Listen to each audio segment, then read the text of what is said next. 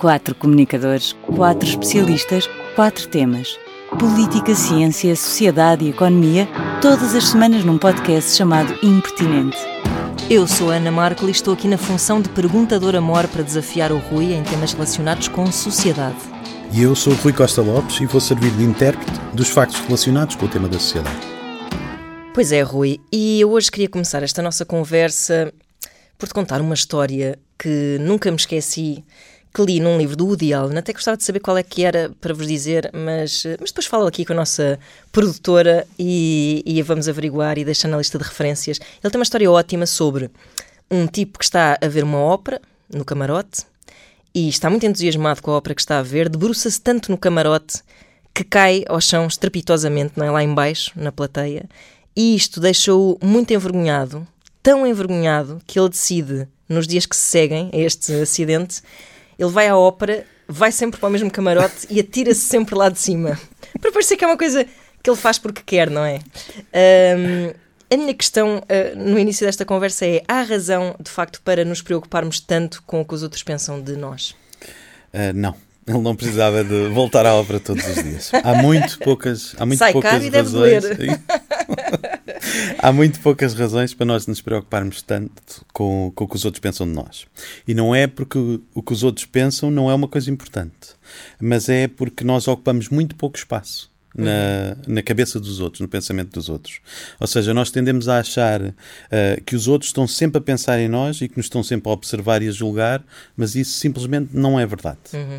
Nós até temos um, um nome em psicologia para isto, que é o Spotlight Effect, Ok. ou efeito holofote, uh, que se refere exatamente a esta tendência que nós temos para sobreestimar o quanto os outros pensam sobre a nossa aparência ou o nosso comportamento. E como seria de esperar, há, há, há pesquisa em psicologia social que demonstra isto mesmo.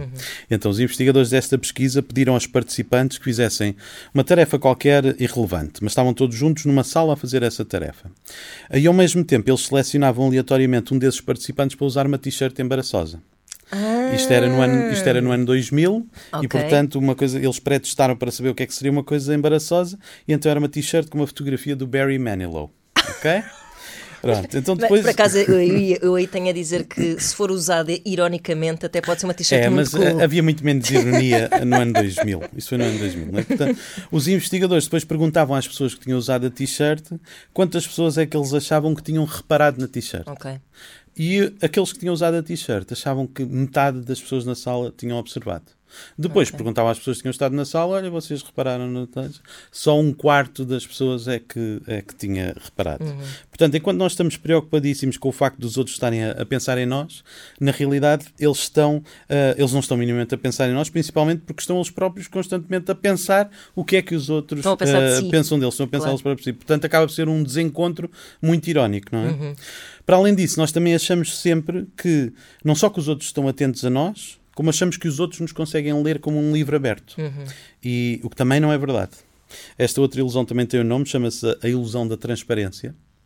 Ou seja, é a tendência que nós temos para subestimar a capacidade dos outros de perceberem os nossos pensamentos e emoções. Ok. Não é como, por exemplo, quando nós estamos nervosos a falar em público, achamos sempre que os outros nos estão a topar completamente, estão a topar Verdade. completamente o nosso nervosismo, mas isso não é verdade. Uhum. E já agora, nesta onda ainda de nos preocuparmos em demasia com a opinião dos outros, há um outro enviesamento interessante que é o, o liking gap, que diz que, em média, nós achamos que as pessoas gostam menos de nós do que na realidade elas gostam. Ou seja, elas gostam mais de nós do que nós ah, pensamos. Portanto, não, não há muitas razões Isso parece ser para nos um, preocuparmos com o que na minha leitura leiga, parece ser um ponto de partida assim de, de- de defesa, não é? Deixa-me deixa acreditar que as pessoas gostam menos de. Do, do estilo tipo, vou pôr a coisa para baixo Exato, para, baixar para- a para- fasquia, sim, sim, para, baixar a fasquia, para ver se. Pode ser, consigo pode ser.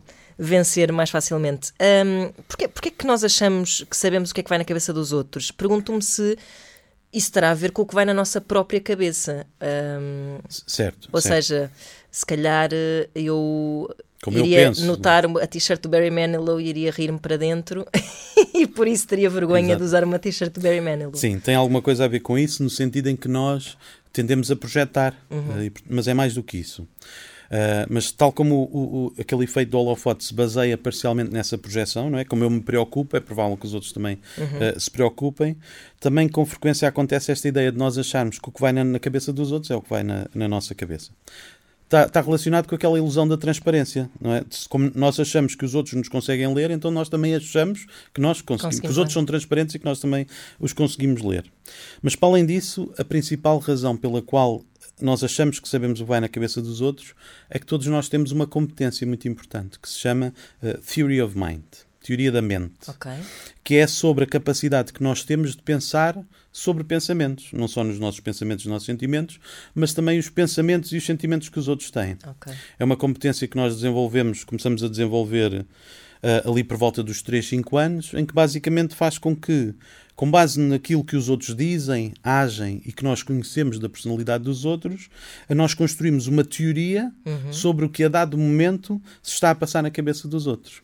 Obviamente nós desenvolvemos isto porque é uma coisa importante, não é? Porque nos ajuda a pensar sobre os outros, a, a prever a o que é que os outros podem. Também, também, também é? numa preocupação de, de, seguir com as expectativas, mas mais na preocupação do uh, eu saber o que é que vai acontecer ali, não é? Claro, de saber o que claro. é que os outros vão fazer. Uh, mas a capacidade que nós temos de elaborar é apenas uma teoria, não é? E, portanto, chama-se teoria exatamente porque muitas vezes é não, não, é especulativo e muitas vezes não uhum. se confirma na prática. E, e, por isso, com muita frequência, nós estamos errados quando julgamos o, o que se passa na cabeça dos uhum. outros. Estou-me agora a passar pela cabeça aquelas pessoas que dizem: Ah, tu és carneiro! Hum... isso, isso, é toda uma outra história. Isso é, isso, isso é outra história. Isso é verdade. Um, mas a verdade é que uh, há de facto pessoas, e eu vou dizer, se calhar uma larga maioria, que vivem constrangidas pelo que os outros pensam uh, sobre si um, e, uh, por vezes, se calhar até têm alguma razão em, em, sentir esse constrangimento. E diria que os introvertidos serão uh, grandes vítimas deste tipo de, de preconceito. E, e, aqui há tempos, até foste tu que partilhaste um tweet relacionado com um artigo da revista da Oprah um, o artigo chamava-se Introvertido, saiba como ser mais sociável. E depois alguém no Twitter comentou: quem me dera ver um dia um artigo chamado Extrovertido, saiba como ser mais calmo e contemplativo. Que é interessante, eu gosto muito desta, desta inversão. Porque é que a introversão é tão mal vista? É vista como um problema a resolver? Antes de mais, um parênteses. Hum. Não só encontrei esse tweet, mas também na preparação deste episódio, uns Leste tempos depois, artigo. encontrei outra coisa. Ah, então. Encontrei um, um, um, livro de uma tal Susan Cain que se chama Quiet, o poder dos introvertidos num mundo que não se cala. Ah, que aliás é, é, é, é, acreditado como ter dado origem a um movimento que se chama o Quiet Movement, que é okay. exatamente um pouco este elogio do, dos introvertidos. Mas, enfim, o facto de nós estarmos errados sobre a quantidade de espaço que nós ocupamos na cabeça dos outros não quer minimamente dizer que nós não somos afetados por isso. Claro, somos com certeza, claro. não é? Aliás, se nós assumimos que os outros estão a pensar em nós, é natural que isso condicione a nossa vida. Uhum. Mas os, os, introvertidos são um ótimo exemplo das pessoas que sofrem com isso, não é? De, uh, também porque há, para além de haver frequentemente mal entendidos sobre o que vai na cabeça dos introvertidos, uhum. o que acontece é que as pessoas uh, que pensam sobre os introvertidos não se coíbem de falar abertamente sobre isso. E o facto de eles não se coibirem revela que há de facto uma ideia fortemente partilhada na sociedade uh, sobre algo que está mal com os introvertidos. Exato. É? Que, uh, e sobre e ideias fortes sobre como é que eles se deviam uh, comportar. Uhum. Porquê é que será que, que é assim? Porquê é que há esta ideia tão negativa sobre a introversão?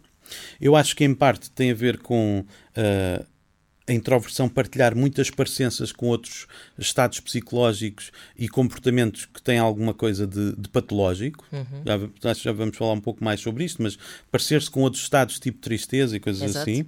E por outro lado, também temos que ser honestos no sentido que a introversão uh, dificulta muito as interações sociais, não é? Porque são pessoas que não têm grande interesse em manter uma conversa uh, a rolar e são pessoas que não estão muito interessadas em, em combinar. Em conversa de chacha também, não é? Também não estão interessadas em conversa de chacha, isso é um ponto importante. sim, sim. sim, sim. Mas não, também, também interessados em combinar eventos uh, sociais, por claro, exemplo. Claro, um, eu, eu, pensei muito em mim quando estávamos a falar e a, e a planear sempre, também aliás. este. Claro, sempre, percebes?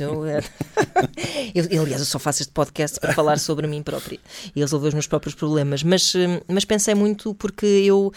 Eu fui uma criança bastante hum, introvertida e solitária, sim. Uh, em retrospectiva, uh, não me considerava propriamente uma criança infeliz. Mas sabia que a minha timidez ou a minha introversão, lá uhum. está, me trazia alguma tristeza, pronto, porque chamava a atenção sobre mim e eu, no fundo, queria só que me deixassem em paz, não é? E, e, e, senti muito aquela pressão e tenho até episódios muito nítidos na minha memória de chegar a um sítio, imagina, com os meus pais e haver outras crianças da minha idade, vai brincar com os outros meninos, o que é que estás aqui a fazer? Vai brincar, vai para o parque, vai não sei o quê. E eu tipo, pá, deixem-me, deixem-me. Deixem Mas eu não tinha este poder para dizer deixem-me, quem me dera a mim ter essa, essa assertividade nessa altura. Um, e até te vou dizer mais, que uh, recentemente fui buscar o meu filho à, à creche e uma das educadoras disse-me uh, que ele gostava muito, não ia muito na carneirada, nas atividades do grupo, ficava a ver e tal, ria-se, mas não ia assim muito para o meio do grupo. E o que ele gostava mais era de estar sentadinho sozinho. num canto, sozinho a ler os seus livros. Um, e eu, quando ouvi isto, por um lado pensei, tem quem sair, por outro lado comecei a chorar porque sim, e depois, e depois encontrei o meu marido e disse-lhe ele também ficou super comovido e, e ficámos a pensar que tínhamos muito medo que ele se estivesse a sentir muito sozinho, que não queríamos que ele se sentisse sozinho. Mas estar sozinho e querer estar não é sozinho é não é necessariamente mau e triste, não é? Não, ele não está em sofrimento necessariamente. Bem, antes de mais, de facto, o sistema educacional está todo desenhado uh, de uma forma que valoriza a interação, claro, não é? Claro. A partir do momento que os miúdos entram na escola, estão sempre a ser encorajados a participar em uh, atividades de grupo. O que acontece quando se pressiona as crianças introvertidas a participar em atividades de grupo isso até pode ter aquela, uma intenção benevolente, mas na realidade está-se a dizer de forma constante e de uma forma cumulativa às crianças introvertidas que as suas preferências naturais em relação à interação social Estão não erradas, são válidas, claro, são erradas. Claro. Já agora, isto não é só no sistema educacional. Também há dados que mostram que os trabalhadores introvertidos queixam-se de ser maltratados por serem introvertidos. Há um estudo hum. que mostra que 40% desses trabalhadores só, admitem ter sofrido já algo por causa dos colegas por serem uh, claro. introvertidos. Mas, portanto, o sistema educacional e o profissional uh, estão mais desenhados para os extrovertidos. E é por isso que as pessoas depois se preocupam e vêm falar com a mãe a dizer que as crianças manifestam uma preferência por estar uh, sozinhos. Por outro lado, pensam, isso acontece porque pensam que estar sozinho é, é estar triste. Mas isso é porque se confunde as coisas. Confunde -se estar sozinho com solidão. Uhum. Quando está sozinho por escolha, não tem mal nenhum, não é? A solidão é uma pessoa estar sozinha e sentir-se só sem escolha. Uh, mas uma pessoa querer estar sozinha por escolha não tem mal nenhum a não ser esta inadequação em relação àquilo que o sistema mais valoriza, não é? Claro. Só tem esse problema. Mas de facto, introversão não é solidão, não é tristeza, não é timidez, nem é necessariamente a, a ansiedade social. A introversão é simplesmente uma preferência por contextos uh, que são menos estimulantes em termos sociais, uhum. o que não quer dizer uma timidez. Uh, e o, os introvertidos, aliás, preferem ter conversas mais profundas, era aquilo que estávamos a dizer há pouco, preferem ter certo. conversas mais profundas com um grupo restrito de pessoas do que ter aquelas conversas de chacha de circunstância um dia, com muitas é? pessoas. Ah, Exatamente. Está um dia, está mais vento. Esse tempo tal. Portanto, por vezes a timidez às vezes até é mais real em alguns uh, uh, extrovertidos. E a timidez até tem muito a ver com as pessoas preocuparem-se com a imagem que projetam nos outros, uhum. quando os introvertidos não se preocupam com isso. Sim, às vezes os introvertidos não têm pachorra para aturar os não outros. Não têm pachorra e não se preocupam que eles pensem isso uh, sobre eles. Não é? Portanto, uh, eles simplesmente são pessoas que se satisfazem com atividades mais internas, uhum. no sentido de, de, se virarem mais para dentro. Não é? E, portanto, quando estão sozinhos, estão a fazer uma atividade individual uh, e, e, eles não estão tristes, estão muito satisfeitos com o que estão a fazer. Uhum. portanto, é, é bom estarmos atentos, obviamente, e perceber se uma criança que está sozinha uh, está triste ou deprimida, mas é preciso contemplar desde logo a hipótese de que ele é simplesmente um introvertido e não tem necessariamente uh, mal. Eventualmente, o que me faz confusão nisto é que pode vir a ficar triste Lá está, pelo que tu dizias, Pela não é? inadequação. Pela inadequação, sim. Pode acontecer, isso é pois, pode acontecer. Mas isso já é uma consequência, não é? Exatamente, exatamente. Claro, claro. É isso. Um, Queria só dizer uma ah, coisa, diz, diz, desculpa, só para ser verdadeiramente honesto em relação à introversão, hum. uh, que é, ao mesmo tempo, de facto, há pesquisa que mostra uma maior tendência dos introvertidos para a depressão. Mas okay. isto tem a ver parcialmente até com as características cerebrais dos introvertidos. Porque os introvertidos uh, têm um, um, cérebro que os faz pensar demasiado sobre as coisas. Claro. Isto é uma coisa que está muitas vezes associada a, sozinho, ao surgimento de depressões. Claro. O tempo que passas sozinho, por mais que seja um tempo que tu escolhes ter para ti, é um tempo em que necessariamente vais ter de pensar mais. Exatamente. Uh. Porque não estás ali. Não estás entretido é, com a conversa de a solicitação a fugir para a frente, exato, exato, que é uma coisa que, que, que, se faz muito, aliás, é, é às vezes procurares o outro para fugir de ti próprio, não é? Muito, muito e, bem. e isso depois, olha, depois, obviamente que dá, dá, dá depressão. Uh, falavas tu também do contexto profissional e uh, tenho a sensação de que nas entrevistas de emprego, depende um pouco dos empregos, obviamente, mas é, é um bocado como em qualquer interação social. Tu és mais sedutor uh, se fores mais uh, aberto ao mundo, extrovertido, se mostrares. Uh, ou seja, que me parece é que ao seres extrovertido és imediatamente percebido pelos outros como sendo mais autoconfiante, mais simpático, se calhar mais capaz de liderar, uhum. de trabalhar em equipa e etc. E se calhar estas acessões, estas estão, estão um pouco confusas, não estão necessariamente ligadas, não é? É assim, de, de facto, o, o, reverso da moeda de, de, da ideia muito negativa da introversão é de facto uma sobrevalorização uh, da extroversão. Mas confundir extroversão com autoconfiança e simpatia não está necessariamente errado. Okay. Porque a extroversão enquanto traço de personalidade, é uma coisa complexa uhum. e tem muitas facetas, muitos componentes. Nomeadamente, tem a sociabilidade, o querer estar junto, a assertividade, a atividade, a procura de excitação e as emoções positivas. Uhum. E, portanto, há certos componentes da extroversão que, de facto, não se distinguem uh, efetivamente daquilo, como falavas, da autoconfiança certo. e da simpatia. A questão é, será uma boa ideia, então, valorizar a extroversão nas uh, entrevistas de emprego? Ou seja, é, bo é boa ideia contratar uhum. uh, extrovertidos? Grosso modo, sim. Ou seja, há de facto meta-análises que mostram um efeito consistente e positivo da extroversão, mas também depende. E depende de duas coisas. Primeiro, a que dizias, depende do tipo de trabalho. Claro. E depois depende da, da faceta ou do componente de extroversão que estamos a falar.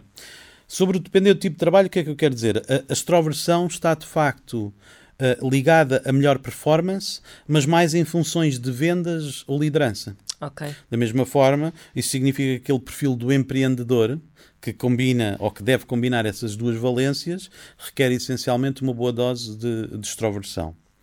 Por outro lado, os trabalhos que não tenham a ver com isso, que não tenham a ver com vendas, gerir pessoas, fazer lobbying, acabam por ser mais bem desempenhados por introvertidos. Uhum. E, aliás, uh, os introvertidos são aqueles que mais facilmente aprendem novas tarefas, uh, desenvolvem novas competências e que conseguem mais facilmente pensar fora da caixa. Okay. também é vantajoso nesse sentido. Sobre a questão do depender da faceta, do componente da extroversão, tem a ver com, por exemplo, eu disse que a procura de excitação é uma das componentes da extroversão. Este é um tipo de componente que não costuma ser muito valorizado em entrevistas e faz sentido, não é? Consegue-se imaginar porque. Claro. O que interessa é isto. Em geral, é importante considerar o fit entre a personalidade da pessoa e o trabalho, mas também o contexto interpessoal uh, onde o trabalho vai decorrer ou, ou, o contexto interpessoal que é requerido pelo tipo de trabalho que se vai fazer. Uhum. Também imagino que nas vendas isso faz muito sentido, até Exato. para vender banha da cobra, não é? Porque Exatamente. se não fores uma people's person, uh, não vais saber vender coisas, mesmo aquelas em que não acredites. Um, por outro lado, uh, no reverso da medalha, confunde-se a introversão com a insegurança, uh, ou seja, aquela vibração um bocado passada pelos introvertidos que, de, que têm um bocado de medo de existir, uh, não é? Porque são assim mais uh, em si mesmados, só porque a sua interação social não, não é de facto o seu forte e esta, essa insegurança, essa self-consciousness, como, como hum. dizem os estrangeiros, um, que não sei se temos uma expressão propriamente em português, porque a autoconsciência parece-me fraco. É, é quase é uma hiperconsciência é. de nós. É, é mas é o que sim, sim, usar, pronto. Mas, mas um, diria que essa insegurança se deve talvez ao facto de se sentirem mais inadaptados, não é? Um bocado isso que nós estávamos a dizer há pouco em relação à escola, que é, não é uma característica deles, essa insegurança, mas sim é uma consequência, uma consequência de sentirem pois. que o ambiente não é favorável àquela maneira de ser, não é? Mais fechada. É assim, eh, como eu disse, os introvertidos preferem, têm preferência em relação ao tipo de interações sociais que, uhum. que procuram, não é? E quando eles são pressionados ou forçados a conviver em certos tipos de interações, isto pode ser avassalador para claro. eles. Não é? E é uma coisa mesmo cansativa, portanto, eles sentem-se inadaptados para aqueles contextos sociais que são os mais uh, frequentes. E claro que isso poderá ser confundido com, com insegurança. Mas aqueles que nas interações são os verdadeiramente inseguros são os tímidos. Pois. Uh, e já agora aproveito para dizer que, ironicamente, os tímidos são por vezes aqueles que mais investem nas interações sociais. Mais investem no sentido ah. que mais se preparam. Uhum. Uh, as pessoas tímidas e inseguras, muitas vezes são pessoas que veem as interações sociais como se fosse um mergulho como se fossem mergulhar debaixo d'água, não é? Para eles, entrar numa festa é como mergulhar debaixo d'água. Têm que inspirar bem fundo antes de irem para debaixo d'água e depois estão ali num esforço brutal durante toda a interação e quando acaba estão de rastos, claro. estão sem fogo, não é? E depois só, só respiram fundo quando saem da festa, quando, quando chegam a casa, não é? Uhum. Muitas vezes o que acontece é que estas pessoas tímidas e inseguras até preparam uma espécie de guião para lidar com a interação social que eles estão a antecipar que vai acontecer. Há uma letra linda do Jorge Palma, uh, que eu não sei se ele escreveu a pensar nisso, nem se era este o entendimento dele quando escreveu isto, mas que para mim cai aqui que nem ginges, que é o, o Deixa-me Rir. É? O Deixa-me Rir é todo um tratado sobre a, a preocupação que nós temos uh, com o que os outros pensam. E a dado momento a, a, letra inclui esta frase: Domingo sabe de cor o que vai dizer segunda-feira. e tem muito a ver com isto. É, é uma coisa que passa na cabeça de muitas pessoas inseguras. É uma forma de lidar com a insegurança que eles têm por pensar que a, a interação não vai correr bem, então uh, preparam-se. É? Uhum, uhum. Nesse sentido, a insegurança é uma consequência porque tem a ver com receios, que é uma coisa curiosa, que é uma coisa que eu já falei aqui antes no podcast, que tem a ver com uma espécie de profecia autoconfirmatória. Eu acho que aquela interação vai ser estressante. Uhum. Por eu achar que a interação vai ser estressante, vai acabar por ser. Pois vai, uh, duplamente estressante. Exatamente. Não é? é por claro, isso. Claro. Não é porque aquilo tenha razões para ser estressante, uhum. mas eu já estou preocupado com aquilo e por isso a coisa vai acontecer. Mas, de facto, uh, ser introvertido não está necessariamente associado a, insegurança. Porque, como eu dizia há pouco, os introvertidos eles estão muito bem na sua introversão. Uhum. Porque eles são aqueles que percebem que a sua introversão não tem a ver com uma incapacidade. É uma preferência, não é? É uma questão de escolha e uma questão do que a introversão lhes permite em termos de exercer aquilo que eles verdadeiramente valorizam, que eles uhum. valorizam uh, coisas diferentes. Não deixa de ser verdade, é que eles acabam por sofrer, uh, claro. sofrer por isso, não é? Podem é importar-se menos, assim. não é? Ou seja, um introvertido não tímido, não é? Exatamente. Uh, Importa-se menos com o que as pessoas com pensam, portanto está mais confortável, Exatamente. não é? Mas não deixa mesmo assim. De mesmo para os que não se importam, acaba por ter algumas consequências em termos claro, de. até de passas às vezes por arrogante, passas por Exato. antipático. Sofres passas... estigmatização, provavelmente. Claro, claro. É? Eu, hum, esta semana, hum, até entrevistei na Antena 3 um, um senhor que se intitula Decifrador de Pessoas e eu estava a passar os olhos pelo livro dele que se chama mesmo, acho que se chama mesmo assim, não quero dizer, seja um decifrador de pessoas, é assim que se chama o livro dele, que é assim um best-seller. Um, e, e, o livro dele dizia uma coisa curiosa que eu achei que também. Agora lembrei-me disto aqui, que é os tímidos têm tendência até para que a sua linguagem corporal Sim, seja muito mais um, aberta, ou seja, imagina uma posição como colocares as tuas mãos atrás da tua nuca, assim, de, com os cotovelos bem abertos, quer passar uma mensagem de que estás muito à vontade. Para que, mas, é uma, mas é um esforço, não é? É uma, é uma linguagem de esforço, de. Sim, tem a ver com este ótimo. script que preparamos. O script Exatamente. também está a ver, a ver com a nossa comunicação não verbal. Com a, com a, tua imagem, com a imagem que tu queres passar e, e, e depois, hum, muito provavelmente, acabas até por cair no ridículo porque porque estás em esforço, estás num esforço social. E as pessoas podem perceber. Claro, claro que sim. Um, a introversão, por outro lado, também já afloraste isso, Uh, e parece-me bastante óbvio que uh, acaba por ser um terreno fértil para o desenvolvimento de certas capacidades. Sim. Uh, não sei, imagino que, por exemplo, a imaginação seja e, mais e fácil, não é? Voltando um pouco. Um, eu já devia ter definido introversão antes, mas basicamente as, as primeiras definições de introversão extroversão, que até é uma coisa que vem do Carl Jung uhum. e depois foi desenvolvido pelo Eysenck, um grande psicólogo da, da personalidade, o que as, grandes, as definições originais faziam era distinguir estas pessoas em termos de um nível de base de excitação, de arousal. É? Então o que acontece era, os extrovertidos são aqueles que têm um nível de base de excitação que, que é baixo.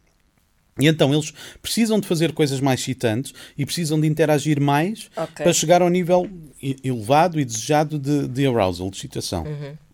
Os introvertidos são, como eu disse, eles preferem ambientes com níveis mais baixos de estimulação social porque eles já têm um nível inicial de arousal que já é elevado. Uhum. Não é? Ora, isto quer dizer que eles conseguem se satisfazer com menos. Uhum. Logo aí é uhum. é uma, uhum. uma vantagem, não é? Um, por outro lado, também é sabido que há diferenças cerebrais entre introvertidos e okay. extrovertidos, não é? Uh, portanto, aliás, um, um parênteses, muito da nossa tendência para a introversão ou extroversão já está escrita nos nossos genes e manifesta-se ah, através do, do, cérebro. Os introvertidos têm um córtex pré-frontal mais desenvolvido uhum. uh, e por isso está associado aos tais pensamentos mais profundos e uma capacidade maior de antecipação e de planeamento, o que faz com que eles caiam menos nos comportamentos impulsivos, que sabemos que também têm grandes claro. uh, desvantagens. E o facto de uma pessoa ser introvertida também esconde outras capacidades que os introvertidos têm. Por exemplo, um maior nível de criatividade, um mundo mental uh, mais rico, que é aliás aquilo que os satisfaz e que faz com que não surja neles a tal vontade de interagir mais. Eles Claro. estão a, a- divertir-se com aquilo. E claro que não precisar de tanta interação social pode ser uma grande vantagem. Basta pensar o que passámos em alturas de Da confinamento. pandemia, não é? verdade, é verdade. Mas olha, e estava a pensar também em relação às crianças e à história que eu estava a contar eh, do meu filho em particular, que um pensamento que eu depois eh, desenvolvi um pouco para me proteger daquela tristeza que eu estava a É que sentir ele terá era que menos.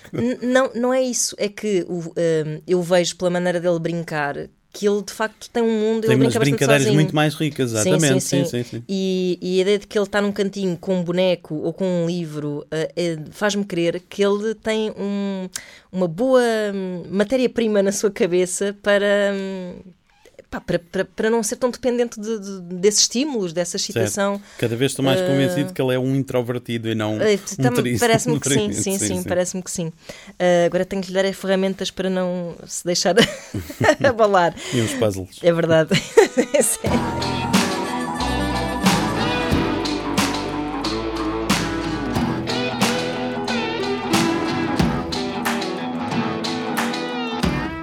Mesmo quando hum, tentamos respeitar a introversão, uh, diria que há sempre um discurso muito condescendente uh, por parte de quem está nessa posição mais do lado mais socialmente sim, sim. aceito dos extrovertidos, que é aquela ideia de ai, deixa lá que ele está lá no mundinho dele, não é? Um, o que é que isto quer dizer realmente? Uh, quer dizer que, que- que é um, um mundo uh, que temos nunca se irá adaptar aos introvertidos, ou seja, existe um mundo e depois existem os mundinhos dos introvertidos e esta há- separação. Sim, não há dúvida que o mundo está mais feito para eles, para os Uhum. extrovertidos, porque a interação social acaba por ser uma componente essencial do mundo atual. Aliás, mesmo no confinamento viu-se logo a rapidez com que se come- começou a desenvolver ferramentas para simular a interação, não é? Isso é Claro, tão importante. claro.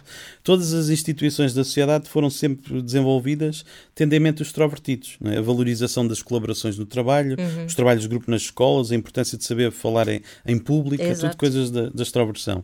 Agora, essas pessoas que dizem essas coisas dele, tem lá um mundo dele, ah, muitas vezes eles dizem isso. Ou Às tu dizes vezes assim, é são para se- parvas essas pessoas. não, acho que é para se escusarem, é para se escusarem a, a empatizar com pessoas que fogem a uma norma Exato. social que valoriza a extroversão. E de facto é mais fácil dizer isso do que tentar interagir com o introvertido, que dá Uhum. mais trabalho, mas pode ser mais recompensador. Pois é verdade. Por outro lado, os introvertidos se calhar agradecem. É tipo, tá, sim, Exato. sim, deixa-me cá no É meu verdade, mundo, sim, não me sim, sim. chateies. Hum, a introversão é, é só um exemplo de uma coisa um bocadinho mais lata de que eh, também queria que falasses. É, é só um exemplo de como uns julgam demasiado, não é? E vamos ter ao princípio desta conversa, e outros sentem-se demasiado Sim. observados e julgados. Hum, aquelas pessoas que dizem ser muito perspicazes e que dizem, ah, eu sei, eu olho para uma pessoa e vejo logo que não sei o quê. Como é o teu convidado? Ah, como, por exemplo, lá está, é verdade. Ele, ele tem uma série de. Ele estudou uma série de sinais que lhe dizem coisas acerca das pessoas, mas será que estas é pessoas possível. sabem realmente do que é que estão a falar? Será que é mesmo possível tu seres um bom leitor de pessoas? Bem, é assim, já vimos que em geral nós fazemos muitos erros Uhum. quando assumimos o que se passa na cabeça dos outros. Eu diria que é difícil ah, decifrar pessoas. Ah, Mas há de facto esses mentalistas e outros que dizem Sim, que sim, sabem sim. ler As microexpressões, outros. o não verbal, exatamente, não é? é isso mesmo, é isso mesmo. Uhum. Eu diria que acontece de certeza muitas vezes eles fazerem interpretações que são reducionistas. São reducionistas no sentido em que muitas vezes vão atribuir um sentido psicológico profundo ah, ou, um- ou muito específico a uma coisa que na realidade até pode não querer dizer nada. Certo. Mas há de facto é isso que dizia já, há pesquisa científica sobre microexpressões que nós temos, que estão associadas a certas coisas, ah, como os sinais de que uma pessoa está a mentir, por exemplo. Ah, e é baseado na pesquisa do, do Paul Ekman, que até deu origem àquela série do Lie to Me, Sim, com sim, sim, Roth, com o Tim? Roth. que era de facto baseada em coisas de- de- de- da ciência. Portanto, há ali algum fundo de, de verdade, mas também há muitos mitos ah, e muito erro.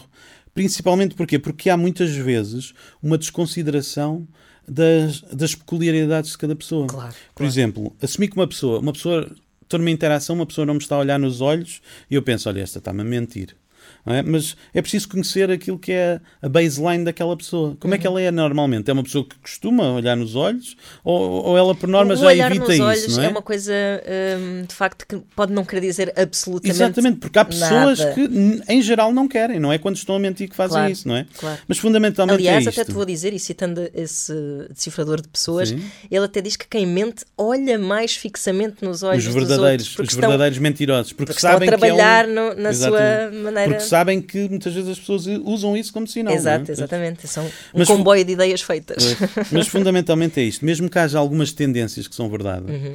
eh, o comportamento humano é tão complexo e com tantas motivações por trás que vai haver sempre muito erro associado. Não é? Claro. por, por exemplo, coçar o nariz pode ser num dado momento sinal de nervosismo que se está a mentir, outras vezes eu cocei Uhum. É- o é nariz. uma rinite porque- alérgica. Exatamente. Tive uma comichãozita. é? É verdade, que exemplo prático ótimo. Hum, estes, estes erros de, de interpretação em relação aos outros depois também se manifestam em situações um bocado mais eh, delicadas, ou seja, nós estamos aqui a falar de interações sociais com Sim. alguma forma pronto, inconsequente do origem dia, a um do dia a dia, não é? Exato. Hum, eh, mas, eh, por exemplo, a interação entre polícias e suspeitos pode, pode haver muito ruído nesta, Pode. nesta leitura de sinais e de. não é? Sim, principalmente porque o grande problema das interações entre polícias e suspeitos é que são quase por definição interações entre estranhos. Exatamente. Não é? E portanto, quando nós lidamos com estranhos, nós fazemos ainda mais erros quando tentamos imaginar o que vai na cabeça Pois das aí não pessoas. tens de Não- todo nem- em conta as idiosincrasias Exatamente, não, não minimamente, é conheces. isso mesmo que eu Claro. queria dizer. Portanto, o significado que nós atribuímos a um comportamento de uma pessoa pode ser outro, completamente diferente, se nós soubéssemos mais sobre aquela pessoa. Claro, não é? claro. Se nós pudéssemos contextualizar as coisas que a pessoa está a fazer com base naquilo Uhum. que sabemos eh, sobre ela. Por exemplo, uma pessoa dizer uma coisa ofensiva. Se for um amigo, se eu conhecer a pessoa e souber que ela tem este estilo mais bélico ou que tem um humor muito cáustico, isto permite-me fazer uma interpretação benevolente de uma coisa que é ambígua. é? Claro. Portanto, quando nós lidamos com estranhos, não temos essa benesse do contexto, do conhecimento anterior da pessoa.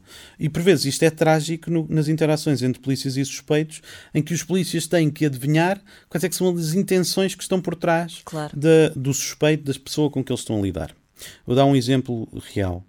Uh, o Malcolm Gladwell, que é um escritor, um autor de best-sellers, escreve para a New Yorker, ele tem um livro que se chama Falar com Estranhos. E ele diz que, que se motivou a escrever esse livro por causa do caso da Sandra Bland. A Sandra Bland foi uma mulher negra que teve uma interação com um polícia branco e que estava, foi uma interação recheada de, de faltas de entendimento. Imagino, então nesse contexto, não é? Exatamente. O que levou à prisão de uma, da- dessa mulher que não devia ter sido presa e que acabou por se suicidar na prisão três dias depois desse encontro com a polícia. E no livro, o, o, o Gladwell descreve como, para lá das questões raciais e para lá até de uma abordagem diferente na patrulha que se apurou na- nos últimos anos na polícia americana, o encontro teve este desfecho exatamente por ser um encontro entre estranhos, cheio de desencontros. Ora, isto era um polícia que estava treinado para acreditar na transparência, ou no sentido de para acreditar que é capaz de extrair, consegue ler a pessoa, consegue extrair significado e informação dos sinais que o estranho vai emitindo, mas como é um, um encontro estes estranhos, falta entre os estranhos falta-lhe o contexto, falta-lhe a tal baseline. E então, por ser uma estranha, o agente Insínia, que era o nome do polícia, viu o comportamento nervoso e ligeiramente alterado da, Sandra Bland e leu naquilo uma intenção criminosa. A possibilidade dela estar a esconder alguma coisa e a coisa foi escalando e escalou de tal forma que ele acabou a arrastá-la para fora do carro e depois prendeu-a. Incrível. Na realidade, a Sandra Bland era uma pessoa que estava a chegar a uma nova cidade, para um novo trabalho, eh, estava a começar uma nova etapa da vida eh, e estava a sofrer de depressão naquele momento. Além disso, era uma pessoa que tinha uma rúbrica online com vídeos sobre vários assuntos sociais e poucas semanas antes tinha feito um vídeo sobre uma interação entre um polícia branco e um jovem negro, em que o jovem negro tinha sido morto pela polícia por razões absolutamente inválidas, Pois, não é? claro. Se o agente soubesse tudo isto, a forma como ele pensaria, o que ia na cabeça da Sandra Bland seria completamente diferente, diferente. não é? Portanto, este episódio acabou por ser, depois, infelizmente, acabou por ser uma gota d'água para a Sandra Bland, que quebrou completamente quando foi presa, afundou-se na depressão e depois suicidou-se uns dois ou, ou três dias depois. E tudo isto despoltado por uma interação em que uma pessoa fez uma leitura errada sobre o que se passava na cabeça da outra pessoa. Pois eu estava a pensar que isso até indo mais longe, e, mas pronto, aí já tendo em conta a questão racial, Que imagino que será a tensão para uma mulher negra de ser abordada por um polícia. Já sabe o que é que e, e de ficar imediatamente não é? nervosa, ou seja, passar sinais que ela não quer passar, não é? E quanto mais ela não quer Não passar, quer mais os vai os pa- passar. Exatamente. Por outro lado, o polícia não ter a sensibilidade de perceber que qualquer, provavelmente qualquer negro que ele interpele num cenário de crime será uma pessoa que fica automaticamente, Fica automaticamente nervosa, não é? exatamente. E para além disso, é que as interações entre polícias e suspeitos são especialmente complexas quando são interações interraciais, porque a juntar-se a estes erros habituais de julgamento, juntam-se os outros enviesamentos que nós já temos, por causa de coisas que já falámos aqui, né, Claro. de estereótipos e, eh, e preconceito. Portanto, é uma mistura explosiva e por isso é que há tantos De casos, tantos nomes que podemos referir aqui, da Amadou Diallo, o Trayvon Martin, Kenneth Chamberlain. O Amadou Diallo, por exemplo, era um imigrante guineense Uhum.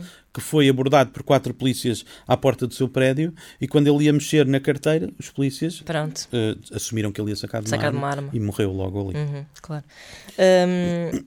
O- outros casos em que isto tem consequências mais eh, graves, eh, esta forma de julgarmos as pessoas muito gratuitamente, muito levianamente, é na forma como depois encaramos eh, as reações, né, ou seja, julgamos pessoas na praça pública. Certo. E estou a pensar, por exemplo, um exemplo mais próximo de nós, os pais da média, não é? Que, meu Deus, tanto se disse sobre A- a- que a mulher devia a mãe chorar não mais. a chorar na televisão. Exato, exatamente. que devia chorar menos. Ou, ou seja, toda a gente manda habitados em relação a como É. é que as pessoas devem comportar. A Amanda Knox, que depois até foi É, a protagonista de um documentário. Há pessoas que de facto pensam que sabem o que vai na cabeça dos outros e por isso são capazes de concluir que uma pessoa é culpada de um crime só porque ela não reage da forma como nós reagiríamos ou que achamos que, Uhum. que essa pessoa deve reagir. Outro exemplo é o, a mulher do Dingo Ate My Baby. da- Ah, sim, sim, sim. um- no verão de 1980. sim, essa história. No território remoto do norte da Austrália, houve um casal eh, que estava a acampar e uma noite reportou que a sua bebé, bebé mesmo bebezinha, eh, tinha sido levada da sua tenda de campismo Uhum. eh, no escuro por um dingo. Um dingo é um canídeo selvagem que há na Austrália e a, e a bebé nunca mais foi encontrada. A mãe da criança acabou por ser acusada de estar a mentir e chegou a estar presa durante três anos, eh, até se encontrarem vestígios da roupa da criança num covil de, de dingos Incrível. muito tempo depois. E de facto era isto, houve uma discussão sobre como houve uma forte pressão social e dos mídia para acusar e prender a mãe. E a grande questão que levou o, o povo, entre aspas, a virar-se contra a mãe foi por ela não se estar a, com- a- a comportar de uma forma eh, estereotípica, que, que é o que nós assumimos eh, que uma mãe em luto se deve comportar. É? O facto de não chorar e, e outras coisas assim. Amanda Knox foi. Além de que a história é um bocado assim. o cão comeu o trabalho de casa, não é? que horror! Eu sei que é uma má comparação, mas as pessoas ficam logo com um ar tipo, esta história está muito mal contada. é, é.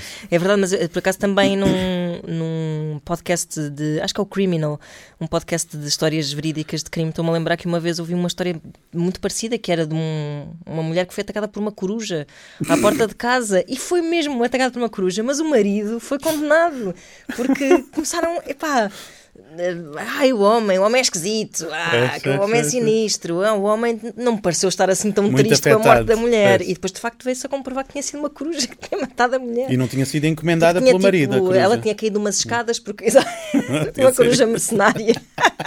Eu conheço uma coruja. Eu Ela conheço uma um- coruja que um conhece uma coruja. Exato. Os meus amigos do bairro, as minhas amigas corujas. Ahm, mas isso, isso depois eh, é uma coisa, e isso é uma coisa que me diz muito também, que é essa- essas expectativas em relação àquilo que tu deves. Não é ao que deves sentir, mas à forma como tu expressas aquilo. Exato. Bem, também é o que deves sentir, não é? Mas como tu expressas aquilo, como é suposto tu expressares aquilo que é suposto tu sentires. sentires, ainda é mais Sim, complexo porque o não que isso. expressar-se, eles estão a assumir que não estás a sentir. É é Exatamente, nesse pois, sentido. claro que sim. Eh, eu, e eu tenho muito hum, essa sensação quando. Eh, lá está, quando o holofote está muito sobre ti. Imagino os pais da média, ou lá está essa mãe que perdeu o filho, que é. eh, Eu estou tão exposta, não é? Que eu até acho que isso deve bloquear um bocado as Pois é, emoções das é, pessoas, pois não é. é? Tu estás Pode tão ser, exposto. Pode ser essa. Um, e, eu, e eu, em casos mais simples, como por exemplo ir a um funeral. um, não, eu estou-me a lembrar até do, do próprio funeral do meu pai, por exemplo. Eu estava lá assim a aguentar-me estoicamente, até porque é uma maneira de eu me defender um bocado de. Eu gosto de viver o sofrimento intimamente, Certo. não é? E eu lembro que as pessoas chegavam ao pé de mim assim com um ar muito Ah, contristado aguenta-te. e agarravam-me. Isso é que me deve vontade de chorar, de facto. E diziam, ai, o teu pai, não sei o quê. E eu tipo, não, estou aqui, estou. Ah, mas devia ter havido uma missa. Eu não, mas ele, ele ia odiar que houvesse uma missa. As pessoas sempre acharem tipo, o que é que eu devia ter feito? O que é que eu devia estar a sentir? o que é que. Eh, eu estava a sentir muito essa pressão e essa pressão estava Existe. efetivamente a bloquear-me até as lágrimas que eu se calhar devia estar a chorar e que chorei em casa, pronto. Ahm, isto, dá- isto também nos dá cabo da cabeça, porque às tantas não somos sequer eh, honestos connosco próprios, não é? É. Porque estamos sempre a ir ao encontro de expectativas. Pois parece haver, pa- parece mesmo haver esses protocolos eh, sociais né, Uhum, para, para diferentes situações sociais que dizem o que é que nós devemos dizer, fazer e sentir. Mas também percebe-se que haja essa pressão porque nós já vimos as consequências que as pessoas sofrem quando não Quando cumprem não o, o cumprem, protocolo. claro. Claro que tem os exemplos mais graves, que são os extremos, como esta coisa de sermos julgados na praça pública e, e até na praça legal, não é? Exato. Dizermos, irmos parar à prisão. Mas mesmo nas situações não extremas, nós acabamos por ser alvo de má língua e até alguma estigmatização. Por isso, Uhum, sim, dá cabo de uma, de, de uma pessoa. Por outro lado, por vezes, nós também vemos as pessoas, ah, nomeadamente celebridades, ah, serem tão elogiadas nas redes.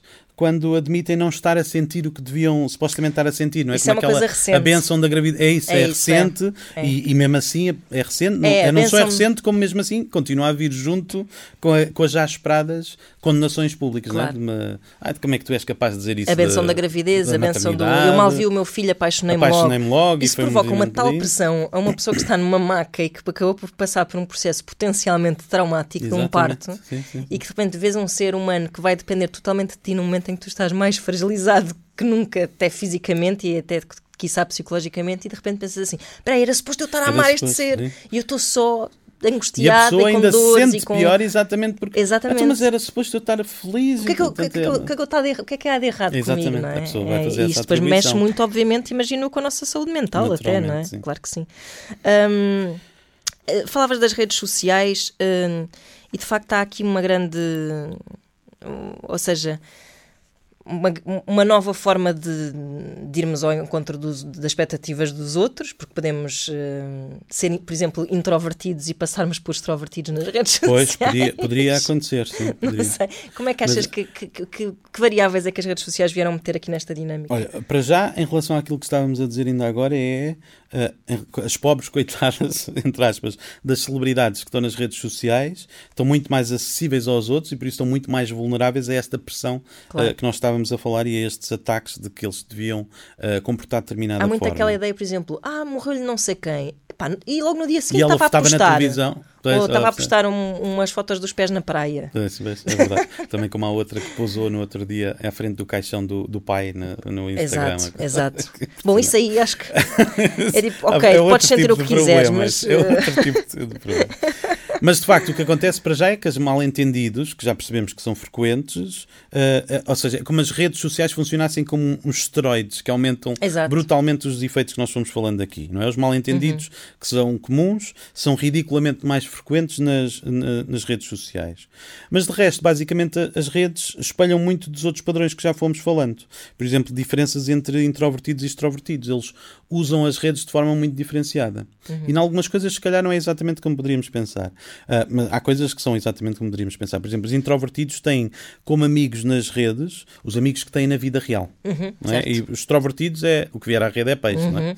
Ah, e como é expectável também, os introvertidos partilham muito menos da sua vida ah, que os extrovertidos, a quem só falta pôr as fotos na, na casa de banho. não é? Sim. As motivações dos introvertidos para os posts não têm nada a ver com uma procura de likes, eh, enquanto que os extrovertidos estão muito mais ah, em busca de, de validação. Por outro lado, vi alguma pesquisa, mas que é bastante mais antiga e, portanto, é uma coisa mais difícil de ler, porque era antes do surgimento de Facebooks e assim. Mas que dizia que os introvertidos até achavam que o seu eu eh, online era muito parecido com o seu eu real. Ah, certo. Enquanto que os extrovertidos era ao contrário. Os extrovertidos têm muito mais fingimento. Ok. E, portanto, mas, mas quer Lá dizer, está, é diferente. dependem mais da, da opinião dos outros Porque também, não é? como estão à procura de validação, Claro. vão ter que inventar um bocado mais. Uma versão Portanto, melhorada também tem a ver, sim. também tem, a- pode ter a ver Faz com sentido. isso. Mas em geral eu diria que as redes sociais não nos vieram propriamente ajudar nesta nossa tentativa de perceber o que, o que passa na cabeça dos outros. Uhum. De facto, não. Olha, eh, nós. eh, não vamos falar de soluções uh, hoje, Mas... ineditamente, não é? Porque também não falamos propriamente de um grande problema. Uh, ou o problema é que, isto, é, é, que isto é um problema e não devia ser, não é? O que, o que os outros Exato. são e o que é que nós pensamos dos outros.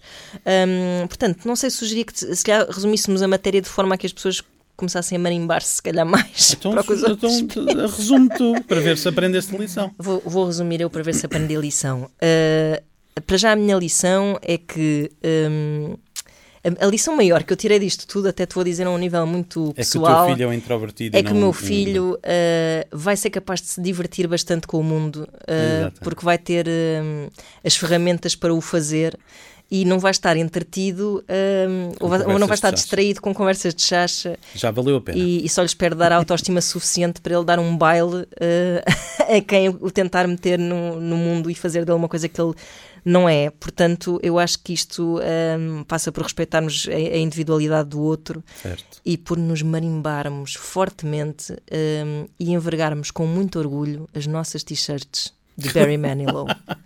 Muito bem, com o resumo desse. Copacabana. Pronto, uh, até à próxima, Rui. Até à próxima, vamos acabar com Barry Manilow, acho muito bem.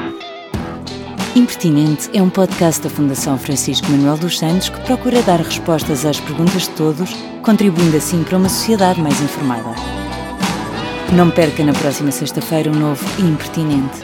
Impertinente quando há factos, há argumentos.